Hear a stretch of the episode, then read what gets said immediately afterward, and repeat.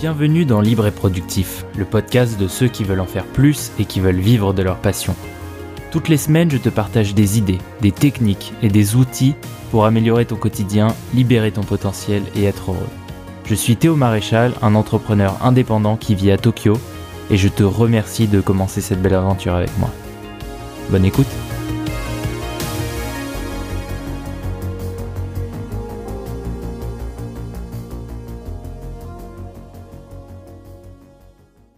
Salut, j'espère que tu vas bien, bienvenue dans ce nouveau podcast. J'ai eu des bons retours sur la série de la semaine dernière, donc j'espère qu'elle t'a plu.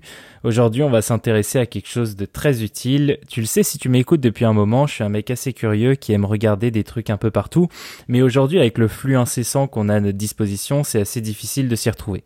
Du coup, j'ai développé une technique assez utile euh, pour trouver et sélectionner ton contenu elle se déroule en quatre étapes, donc si tu as envie d'apprendre sans te perdre dans les méandres de YouTube, écoute bien ce qui va suivre, ça va t'intéresser. C'est une méthode que j'ai trouvée nulle part ailleurs et que j'ai développée en fonction de mes besoins, donc euh, je pense que ça va pouvoir t'intéresser.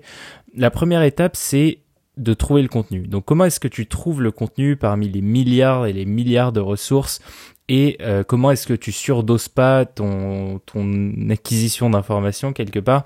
C'est la difficulté de la curation de contenu. Alors j'ai pas trouvé d'équivalent parfait en français, donc on va garder en, ce vieil anglicisme tout pourri. Je sais c'est hyper moche, mais c'est pas grave. Pour trouver le contenu, euh, quand je cherche du contenu, j'utilise un bon vieux agrégateur de flux RSS.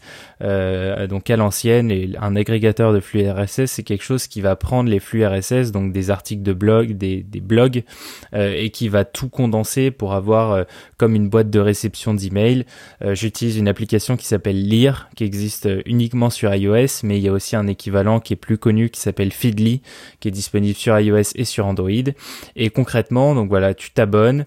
Euh, en récupérant le lien RSS de ton blog préféré euh, et tu peux organiser ces blogs-là par euh, ces flux-là par des groupes, par liste. donc moi ce que je te conseille c'est que une fois que tu trouves tes blogs et c'est assez difficile de pas trop surdoser, essaye de, d'en garder que 10. Donc voilà, tu regardes les 10 blogs qui t'intéressent le plus, sinon tu les liras pas. Donc voilà, ça c'est pour les blogs. Euh, c'est assez simple, ça je pense que si tu lis des articles de blog, tu dois être familier avec ce genre de, technique. Euh, l'autre qui va être plus intéressante, c'est surtout sur les newsletters. Donc les newsletters, moi j'adore ça parce qu'elles me donnent beaucoup d'idées, sauf que euh, je suis abonné à pas mal de newsletters et du coup, évidemment, tu commences à me connaître. Hors de question de polluer ma boîte mail avec ça, même si j'adore le contenu euh, des newsletters, évidemment. Du coup, j'utilise une application qui est incroyable, qui s'appelle Stoop. Donc S-T-O-O-P. Stoop, c'est vraiment le turfu. C'est un outil qui te permet d'amener le contenu sélectionné au préalable vers toi plutôt que l'inverse. Donc c'est pas toi qui va au contenu, c'est le contenu qui vient à toi. Tu t'abonnes à tes newsletters préférés et tu les reçois directement dans une application dédiée. Tu peux te désabonner en un clic, c'est hyper facile. Tu peux transférer des newsletters que tu as trouvé intéressantes à tes amis, euh, mais c'est pas tout. Stoop te permet également de t'abonner au sein de l'application à des chaînes YouTube qui en sont en quelque sorte des flux RSS. Donc tu peux visionner les vidéos de tes YouTubeurs préférés directement dans l'application tout en restant focus. Mais du coup, comment est-ce que tu fais pour trier? Je suis d'accord avec toi, ça peut faire un peu beaucoup. Euh, pour trier, j'ai une technique imparable. Si euh, l'email ou l'article me plaît et que je suis dans un moment où j'ai envie de lire ou consommer du contenu, je le lis tout de suite. Si l'email euh, ou l'article me plaît mais que j'ai pas trop le temps, j'utilise une application que tu dois connaître qui est l'application Pocket. Et euh, ce qui est formidable, c'est qu'en fait Stoop a une intégration directe avec Pocket, comme lire. Donc je peux transférer que ce soit des newsletters, des articles ou des vidéos dans Pocket pour les lire plus tard.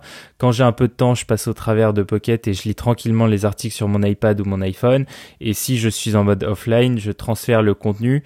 Euh, sur ma Kindle grâce à une application qui s'appelle euh, P2K, donc Pocket to Kindle, et c'est vraiment bien cette application parce qu'elle va aller piocher dans ton Pocket, dans ton compte Pocket, pour envoyer tout ça vers le Kindle et du coup tu peux lire ça en étant déconnecté euh, juste sur ta Kindle sans te niquer les yeux à cause des écrans.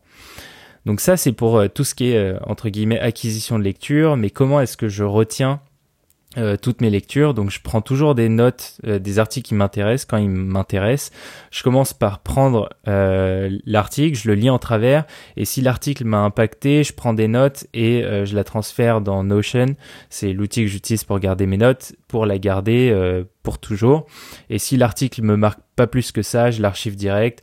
je perds pas de temps avec ça. Et c'est pareil pour les vidéos. S'il y a une vidéo qui m'intéresse, je prends des notes dessus. Sinon, sinon je l'archive direct. Pour ma lecture, j'utilise une application euh, qui est assez connue, qui s'appelle Blinkist. Euh, donc c'est une application qui propose des résumés de livres euh, en anglais.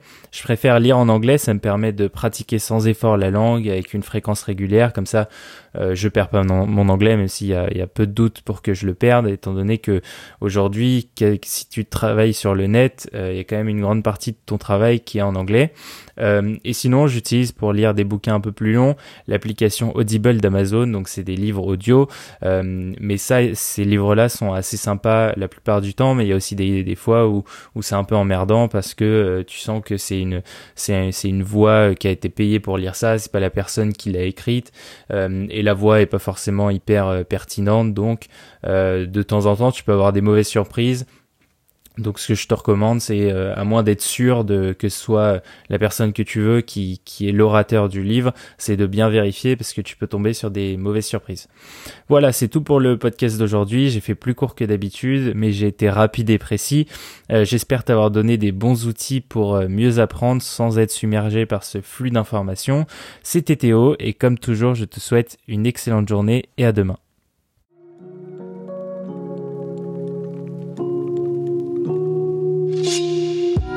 Voilà, ce podcast est terminé. S'il t'a plu, prends 5 secondes pour me donner 5 étoiles et un commentaire sur Apple Podcast.